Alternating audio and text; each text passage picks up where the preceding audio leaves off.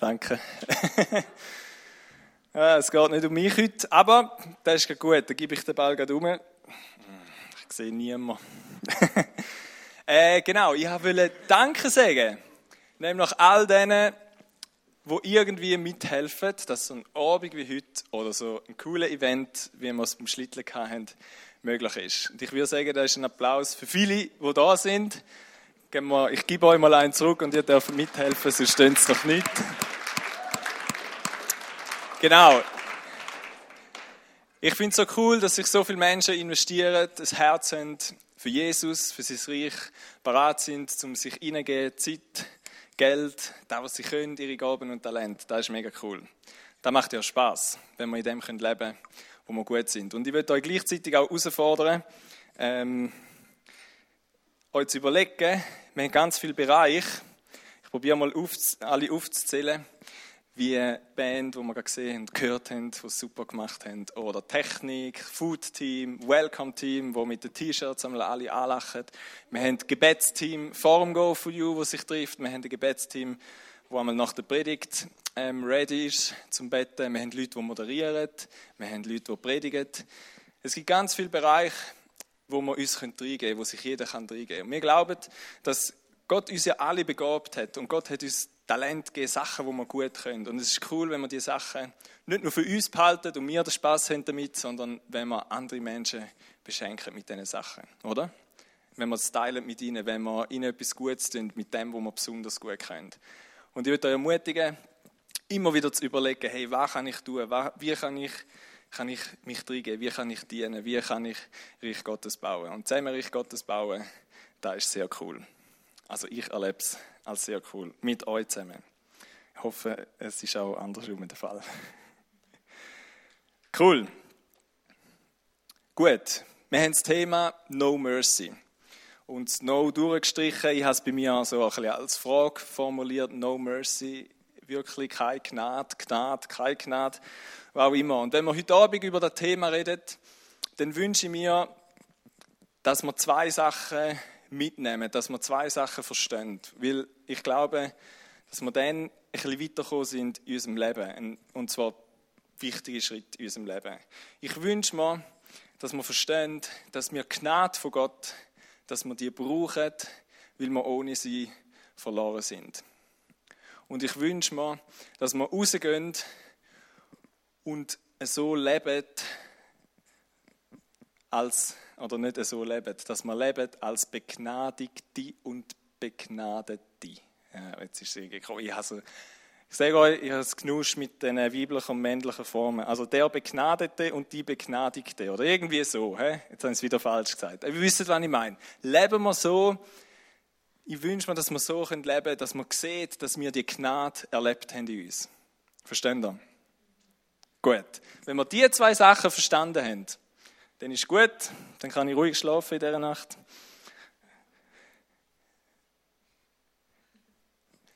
Wir haben nämlich ein Problem, wir Menschen, wir alle Menschen. Wir haben ein großes Problem. Wir haben sogar ein Problem, das wir nicht selber lösen können. Wir hocken eigentlich sozusagen richtig in der Scheiße, wie man da vielleicht auch so sagt. Das Problem hat einen Namen und es ist uns wahrscheinlich bekannt. Das Problem heißt Sünde. Und das ist nicht einfach so etwas, ja, da, ist halt einfach, sondern das ist wirklich ein Problem. Und wir wollen anschauen, wie Gott auf das Problem eingeht von uns Menschen. Und wir schauen da anhand von einer Geschichte an, von einer Frau, wo die einen vielleicht die Geschichte schon ein paar Mal gehört haben. Aber wir wollen uns einmal mehr unser Herz öffnen für die Message, wo die, die Geschichte vermittelt. Es geht nämlich um die Geschichte, wo im Johannes 8 steht, von der Ehebrecherin. In ihrem, sehen wir, in ihrem Leben sehen wir nämlich genau, sie ist konfrontiert mit dem Problem der Sünde. Und zwar ziemlich heftig. Aber wir lesen. Das ist am gescheitsten. Dann kommt es so über, wie es dort steht. Johannes 8, Details. Da kamen die Schriftgelehrten und die Pharisäer mit einer Frau, die beim Ehebruch ertappt worden war. Sie stellten sie in die Mitte, so dass jeder sie sehen konnte. Dann wandten sie sich an Jesus. Meister, sagten sie, diese Frau ist eine Ehebrecherin. Sie ist auf frischer Tat ertappt worden. Mose hat uns im Gesetz befohlen, solche Frauen zu steinigen. Was sagst du dazu? Wir, versetzen wir uns mal in die Lage von dieser Frau. Sie ist eine Ehebrecherin. Sie hat offenbar einen Scheiß gemacht. Und es ist nicht nur sie, es braucht ja immer zwei für das. Ähm, aber jetzt da wird einfach sie von Jesus gebracht. Sie wird von Jesus gebracht, von allen Leuten. Alle haben es gesehen. Jesus war im Tempel, heißt es im Vers vorher, und hat zu den Leuten geredet. Sie bringen sie von Jesus, sie stellen sie bloß und sie verlangen, dass sie eigentlich gesteinigt wird. Also kurz vor ihr ist eigentlich der Tod, wartet der Tod auf sie und nicht so ein es gibt, es gibt wahrscheinlich keinen friedlichen Tod, aber äh, wenn man sich da vorstellt, gesteinigt werden, ist auch mega brutal. Da drin befindet sie sich, die Frau. Und wir denken jetzt, vielleicht ja, zu Recht, sie hat ja gesündigt. Sie hat ja einen Fehler gemacht, sie hat Ehebruch gemacht. Ehebruch, das ist nicht gut, das zerstört, das macht kaputt. Wir würden sagen, wir würden sagen ja, das stimmt. Es war ein Fehler. Sie hat gegen das Gesetz verstoßen, darum verlangen sie eben, dass man das Gesetz anwendet, nämlich, dass man sie steinigt, was dort mal die Strafe war für Ehebruch. Und wir sehen etwas in dieser Geschichte, in ihrem Leben. Ihres Handeln hat eine Auswirkung gehabt. Sie ist angeklagt worden. Das ist der erste Punkt. Und nicht nur sie ist angeklagt, Wann muss ich da hoch? Ich muss, glaube ich, einstellen. so, danke. Genau, sie ist angeklagt und auch wir sind angeklagt. Wir sind im gleichen Boot wie die Ehebrecherin. So wie ihres Handeln, ihren Ehebruch eine Konsequenz hat, so hat auch unser Handeln eine Konsequenz. Wir können nicht einfach machen, was wir wollen. Wir können nicht einfach tun und sagen, was wir wollen, sondern es wird eine Konsequenz haben. Manchmal kommt die Konsequenz gerade merken wir es gerade und manchmal haben wir das Gefühl, ja, da hat niemand mitbekommen.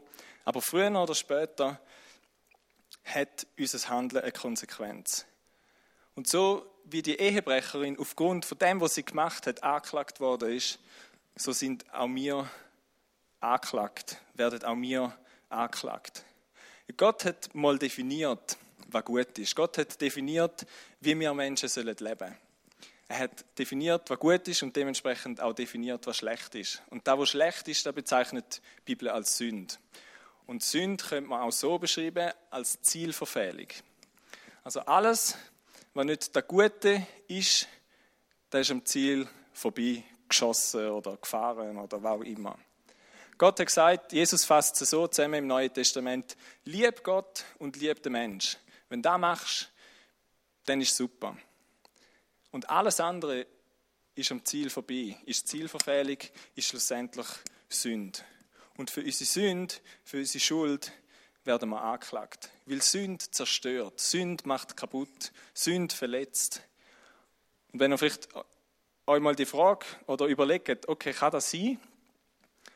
Vielleicht kommen euch Sachen in Sinn, wo ihr merkt, ja genau, Sünde hat mein Leben zerstört. Sünde hat vielleicht Beziehungen zerstört. Oder Sünde hat meine Familie kaputt gemacht. Vielleicht gerade Ehebruch oder so hat meine Familie zerstört.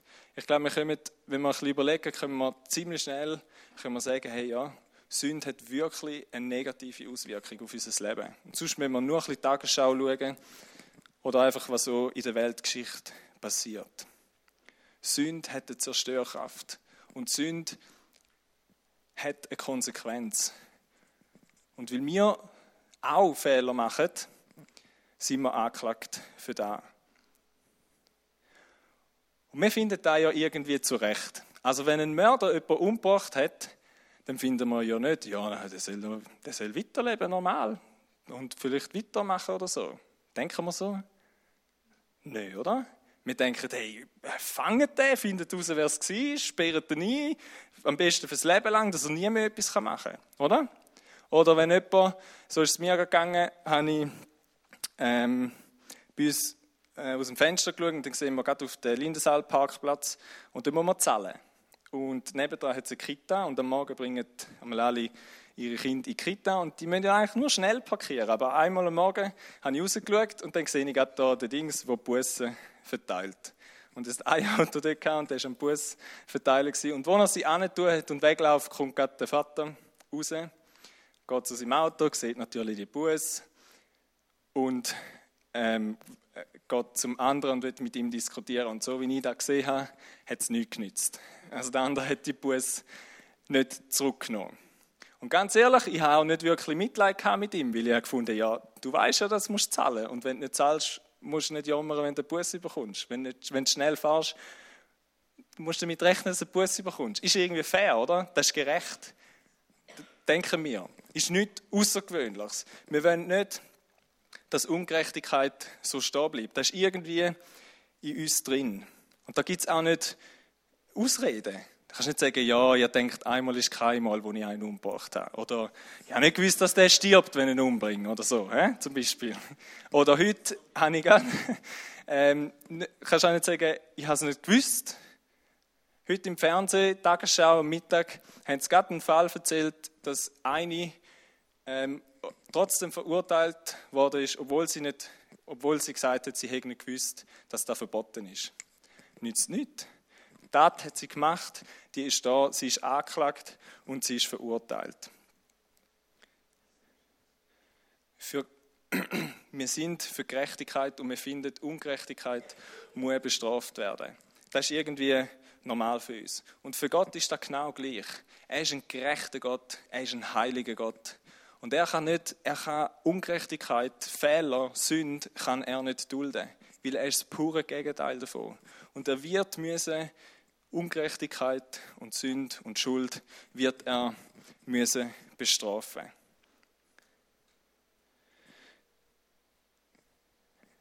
Jetzt denkst du vielleicht, ja, ist jetzt nicht gerade so No Mercy da, was du erzählst.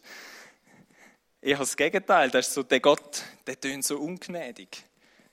Der tönt so hart, so kein Spielraum und, und wie jedem Scheiß kommst du irgendwie dran oder so. Wir gehen noch ein bisschen weiter. Die Frau hat gewusst, sie ist angeklagt und die Frau hat auch gewusst, dass sie schuldig ist. Sie hat sich, sie, wir lesen nicht, dass sie sich irgendwie verteidigt hat oder so, oder sich irgendwie probiert hat rauszuschnarren aus ihrer Situation.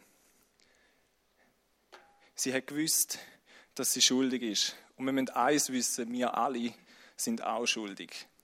Wir lesen mal, wie es weitergeht. Als sie jedoch darauf bestanden, die Pharisäer und die Schriftgelehrte, auf ihre Frage eine Antwort zu bekommen, also quasi ob Jesus aufhint, ja, steinigen sie oder nicht oder was auch immer, richtete er, Jesus, sich auf und sagte zu ihnen, wer von euch ohne Sünde ist, der soll den ersten Stein auf sie werfen. Dann beugte er sich wieder vor und schrieb auf die Erde. Von seinen Worten getroffen, verließ einer nach dem anderen den Platz. Die Ältesten unter ihnen gingen als Erste. Zuletzt war Jesus allein mit der Frau, die immer noch da stand, wo ihre Ankläger sie hingestellt hatten. Wir sehen in dieser Geschichte, alle sind Sünder. Jesus hat ganz gute Bedingungen gestellt. Er hat gesagt, wer ohne Schuld ist, der darf den ersten Stein rühren. Und plötzlich ist niemand mehr da gewesen. Alle sind weg gewesen. Alle haben zugegeben, dass sie auch nicht ganz perfekt und gut sind, dass sie auch Fehler haben. Und ich glaube, das ist etwas, was für uns alle Menschen gilt. Wir alle sind sündig. Wir alle haben Schuld in unserem Leben. Wir alle haben es verbockt. Wir alle haben Fehler.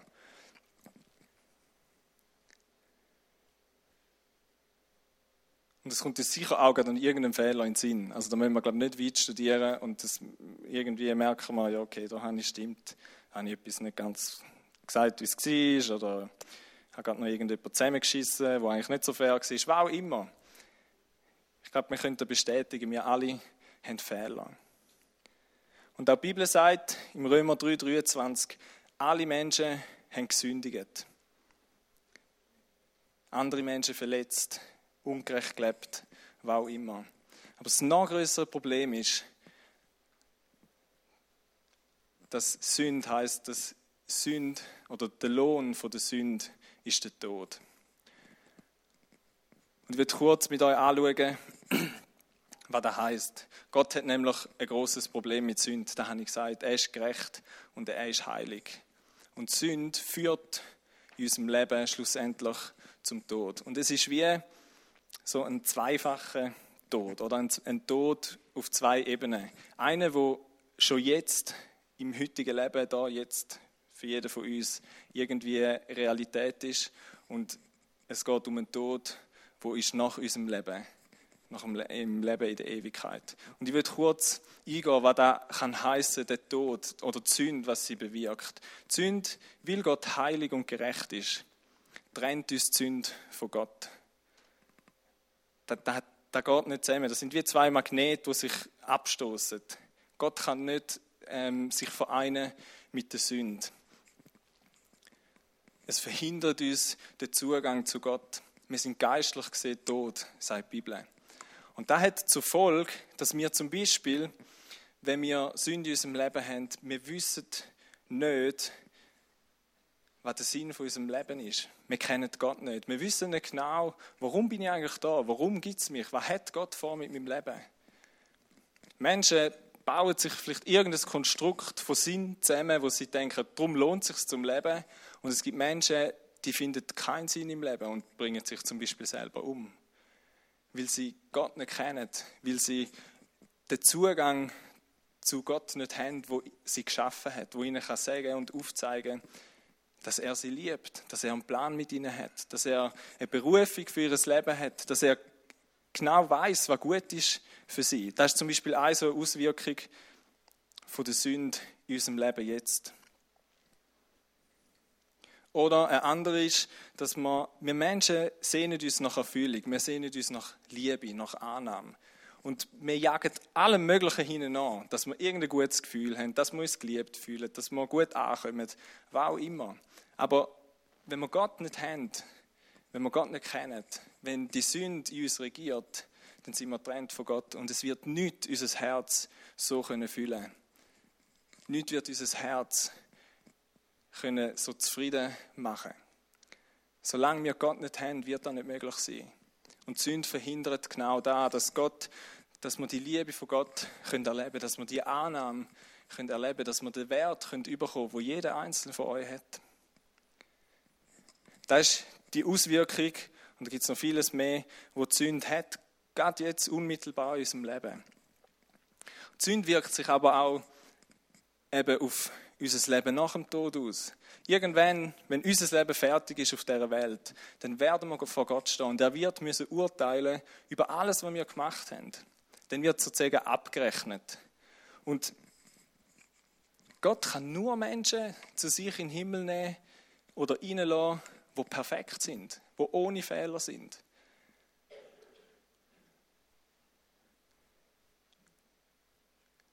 Wir denken vielleicht manchmal, ja, wir können, weißt du, so à la Karma, oder? Fünf schlechte Sachen, dann mache ich sechs gute, dann bin ich im Plus. Dann mache ich vielleicht wieder drei schlechte und dann muss ich wieder sicher vier oder drei gute machen, dass es wieder lange oder so. Funktioniert nicht bei Gott. Wenn wir einmal gesündigt haben, wenn wir einen Fehler gemacht haben, dann ist es vorbei. Ihr könnt euch vorstellen, es ist wie bei einem Rührei. Und ich sage euch, ich liebe Eier wenn ich mein Lieblingsessen angeben, da habe ich irgendwo gerade müssen, dann gebe ich Spiegeleier an und Rührei und alles mit Ei ist super. Und du kannst ein Rührei machen und du kannst sechs gute Eier haben. Und sechs, das ist, das ist viel wert, sechs gute Eier, sage ich euch. Und du kannst nur ein faules Ei haben. Und das ganze Rührei ist zur Sau. Und das ist wirklich schade. Du kannst so viele gute Eier haben, wenn du ein faules Ei drin hast, dann macht das ganze Rührei kaputt. Und so ist es auch mit unserem Leben.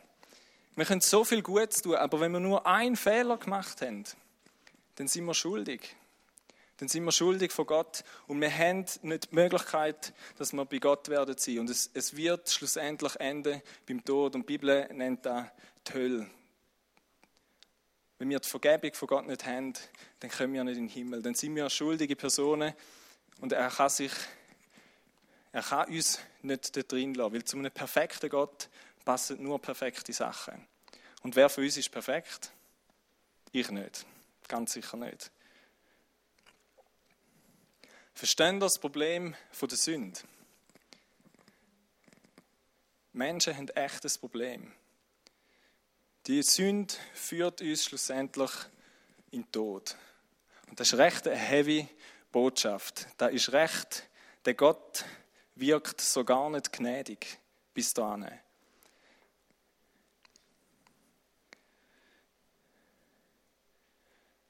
Ist das vielleicht das Bild von Gott, das du hast?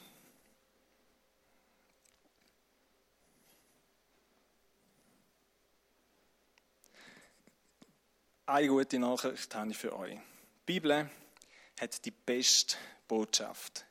Und wenn man die Geschichte weiterlesen von der Ehebrecherin,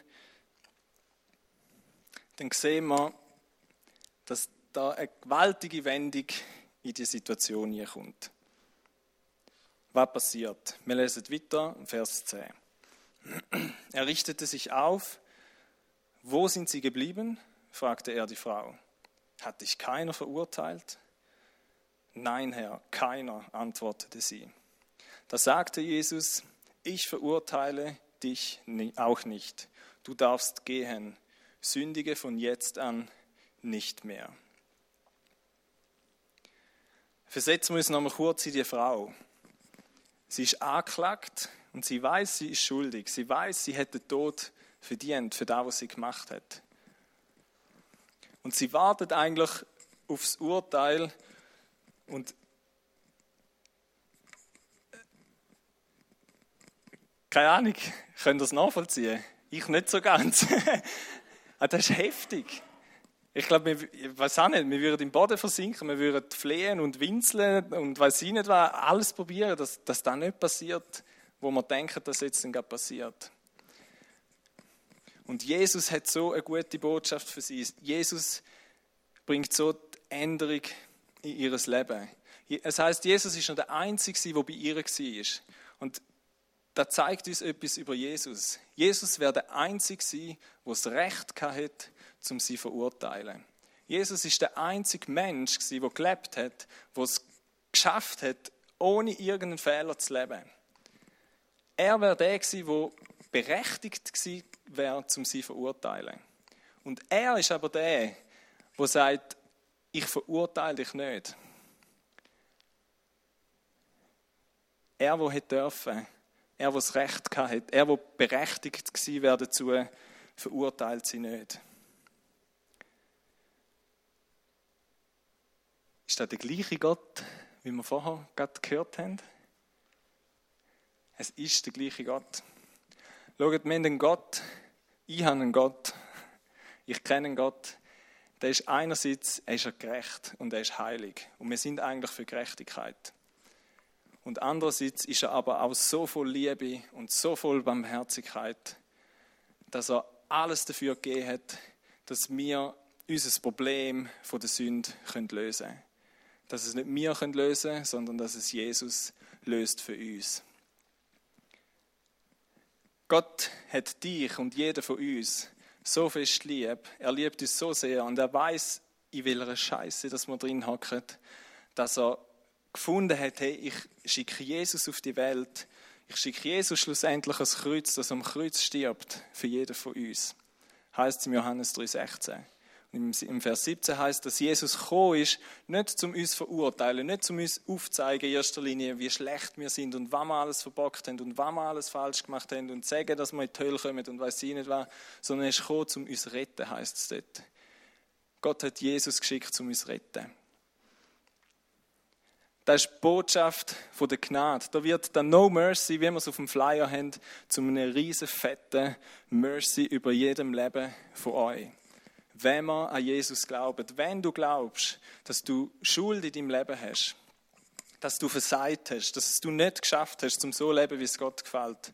Und wenn du glaubst, dass Jesus am Kreuz für dich gestorben ist, dann verwandelt sich die Verurteilung so in, ein, in einen Gnadefreispruch. Das ist die Gnade von Gott. Das ist die Gnade von Gott. Das ist die Liebe von Gott, wo jede für jedes Leben gilt. Das ist da, wo er will für euch. Du bist frei, dir ist vergeben. Es heißt in der Bibel, der Schuldschein ist verrissen. Der Zettel, wo alle deine Fehler stehen, der wird verrissen, wird für ungültig erklärt. Ist das nicht ein riesiges Geschenk von der Gnade?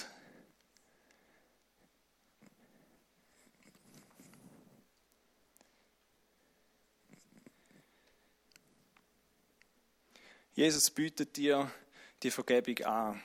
Es ist wie ein Geschenk. Und es ist so cool in dem Vers, im gleichen Vers, wo es heißt, dass der Lohn von der Sünde der Tod ist, heißt es nachher, dass das ewige Leben, sie bei Gott im Himmel nach unserem Leben da, ein Geschenk ist. Und Lohn und Geschenk drücken so gut aus, wie sich da verhalten. Lohn ist etwas, wo wir verdient haben. Wir arbeiten und kommen den Lohn über. Da haben wir verdient. Der Lohn von der Sünde ist der Tod. Den Tod haben wir eigentlich verdient. Ein Geschenk ist etwas, wo du einfach überkommst. Das ist unverdient. Da hast du nichts dafür. Da hast du nichts dazu beitragen. Ich habe mal der Selina etwas geschenkt und habe ihr gesagt, das hast du verdient. Und dann hat sie gesagt, ja, dann ist ja gar kein Geschenk mehr. Wir müssen sagen, stimmt. Du kannst, ein Geschenk ist unverdient. Da kommst du einfach über ohne dass du etwas gemacht hast. Es ist nicht gerechtfertigt, du hast nicht eine spezielle Leistung müssen erbringen, was auch immer. Und das ewige Leben, die Möglichkeit, wieder Frieden zu haben mit Gott, die Vergebung anzunehmen von Gott, das ist ein Geschenk. Da bietet dir Jesus an. Und jetzt ist die Frage, willst du das Geschenk? Nimmst du das Geschenk an? Hast du es schon angenommen? Das ist ein Angebot, wo Jesus, wo Gott jedem Einzelnen von euch macht. Die Frage ist, wie man darauf reagiert. Und leider, sehr viele Menschen machen eben aus dem No Mercy äh, Nein, danke. Genau bei dieser Frage. Sie finden irgendwie Nein. Brauche ich nicht. Was machst du mit dem Geschenk? Was ist deine Reaktion?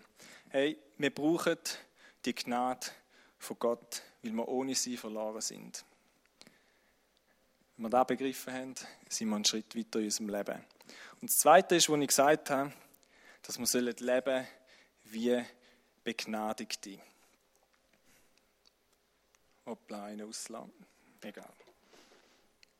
Du denkst vielleicht jetzt, ja, easy, da habe ich schon zehnmal gehört. Gnade, die kenne ich, die habe ich verstanden, begriffen, die lebe ich auch. Lebst du wirklich in dieser Gnade? Lebst als so eine begnadigte Person. Wenn ich mein Leben schaue, dann denke ich oft, oder muss ich sagen, ehrlich, ich weiß, was Gnade ist. Ich erkläre es euch ja gerade.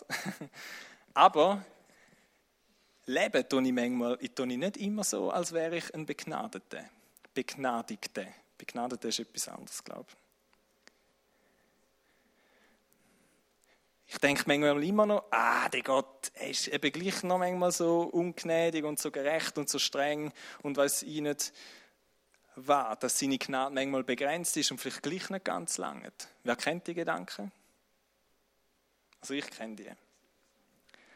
Aber eins würde ich uns sagen, die Gnade von Gott ist so riesig und die ist nicht nur einmal so das Geschenk, das wir übernehmen und dann äh, überkommen und dann haben wir sie, sondern Gott gibt uns immer und immer wieder Gnade. Und dass ich nicht der Einzige bin und wir nicht die Einzigen sind, wo manchmal vielleicht eben nicht ganz verstanden haben oder wir wieder vergessen, wie groß seine Gnade ist, da sehen wir am Leben der Jünger. Ich werde eine kurze Situation schildern. Die Jünger sind mit Jesus unterwegs gewesen, als er auf der Welt war. Drei Jahre lang, intensiv, haben sie mit ihm das Leben verbracht. Die haben quasi miteinander geschafft und sind durchs Leben gegangen. Sie haben viele geniale Sachen erlebt. Sie sind gute Freunde gewesen, richtige Buddies. Sie haben Höchst und Tiefs erlebt, schwierige Situationen, Wunder, Zeichen und Wunder, krasse Stories könnten sie euch erzählen. Und dann sind sie an dem Abend bevor Jesus gekreuzigt wird. Also ein Abend, am nächsten Tag ist Jesus gefangen genommen worden und gekreuzigt worden. Und die Jünger haben Gnade auch noch nicht ganz verstanden. Weil in der schwersten Zeit von Jesus haben sie ihn verloren, heißt es. Einer hat ihn verraten. Das heißt, alle sind davor gerannt, wo er gefangen genommen worden ist. Sind alle eingepennt, wo er dringend ihre Unterstützung gebraucht hat. Und es hat nur eine geschafft, zum am Kreuz dabei zu sein. Was würden wir von so Freunden halten, wo uns in der schwierigsten Zeit im Stich lassen? Was würden wir denken? Wir würden es zum Teufel jagen, oder? Ich finde, das sind wir schöne Kollegen. Das sind die Jünger gewesen. Wir denken vielleicht, da hat doch irgendwann hört Gnade einmal auf. Aber Jesus ist anders gewesen. Und genau wie die Jünger sind manchmal wir. Und wir sind manchmal genau wie der eine Jünger, nämlich der Petrus. Der Petrus ist der gewesen. Er ist so ein richtig lebendiger, leidenschaftlicher Typ gewesen. Und er hat gern Power gegeben, Vollgas, alles gegeben für Jesus. Und das hat er ihm auch gesagt. Und er hat es ihm sogar an dem Abend, bevor Jesus gefangen genommen wurde, hat er ihm gesagt, Jesus, ich folge dir nach bis in den Tod. Das hat er ihm am Donnerstagabend gesagt. Am Freitag ist er schon davor gerannt. Am Freitag hat er dreimal Jesus verleugnet. Hat er dreimal abgestritten, dass er Jesus kennt. Und er hat es nicht geschafft, zum bei Jesus zu sein, wo am Kreuz gehangen war, wo am Sterben war. Und ich glaube, der Petrus hat die Gnade von Gott in dem Moment nicht gecheckt, nicht verstanden, nicht können annehmen für sein Leben. Er hat sich als Versager gefühlt. Er hat gewusst, ich habe es vergamed. Ich habe es vergeben mit Jesus. Ich habe es nicht geschafft. Er hat sich unwürdig gefühlt. Er hat sich schuldig gefühlt. Und er hat es nicht geschafft, zum ans Kreuz zu gehen und Jesus zu begegnen.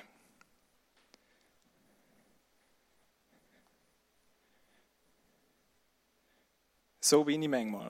Ich denke, ah, oh, habe es wieder verbockt und jetzt muss ich zuerst fünf Tage alles super machen und dann, dann redet Gott wieder zu mir. Dann bin ich wieder würdig, zum Gott begegnen. Dann darf ich wieder für andere Menschen beten oder dann kann ich wieder damit rechnen, dass, dass der Heilige Geist in mir wirkt. Kennen ihr so Gedanken? Das ist, wenn wir in dem Petrus-Modus sind, in dem Leistungsdenken, nicht in dem Gnadendenken.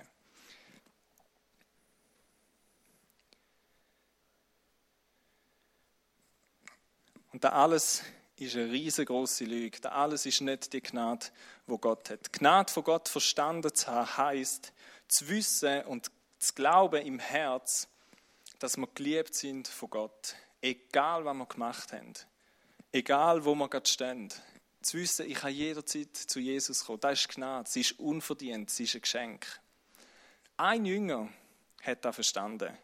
Ein Jünger heißt, ist bei Jesus am Kreuz gewesen der Johannes. Und der Johannes, könnte man manchmal meinen, ist ein bisschen eingebildet, weil in seinem Buch, das er über Jesus geschrieben hat, bezeichnet er sich als der Jünger, wo Jesus lieb hat. Er schreibt da den Jünger, den Jesus lieb hatte. Und das klingt ein bisschen eingebildet. Aber der Johannes hat eins verstanden. Er hat gewusst, Jesus liebt mich.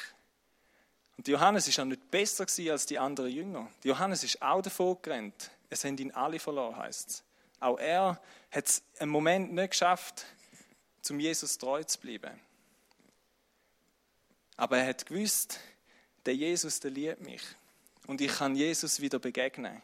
Ich kann vor sein Kreuz gehen. Ich kann ihm in die Augen schauen, wenn er dort am Kreuz hängt. Wegen meiner Schuld, wegen meiner Fehler.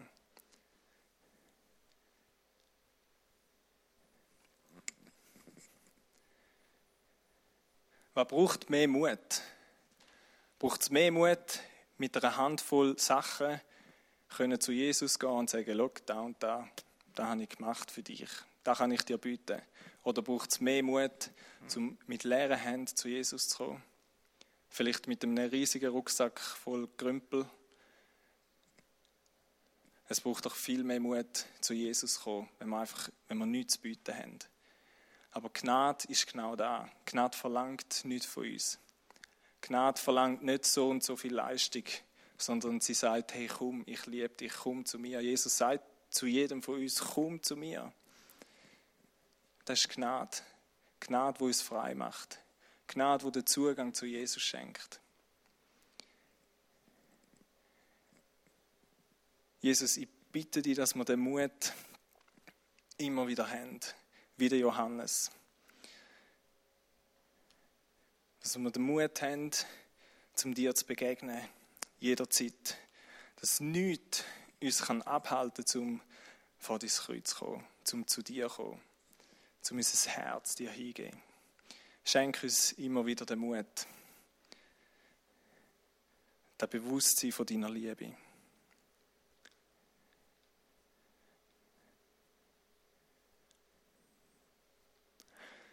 Band darf gerne führen kommen. Wir wollen in eine Zeit gehen, wo wir genau das machen. Ihr dürfen mal alle aufstehen. Es ist mega warm da drinnen, habe ich das Gefühl. Vielleicht auch nur ich warm.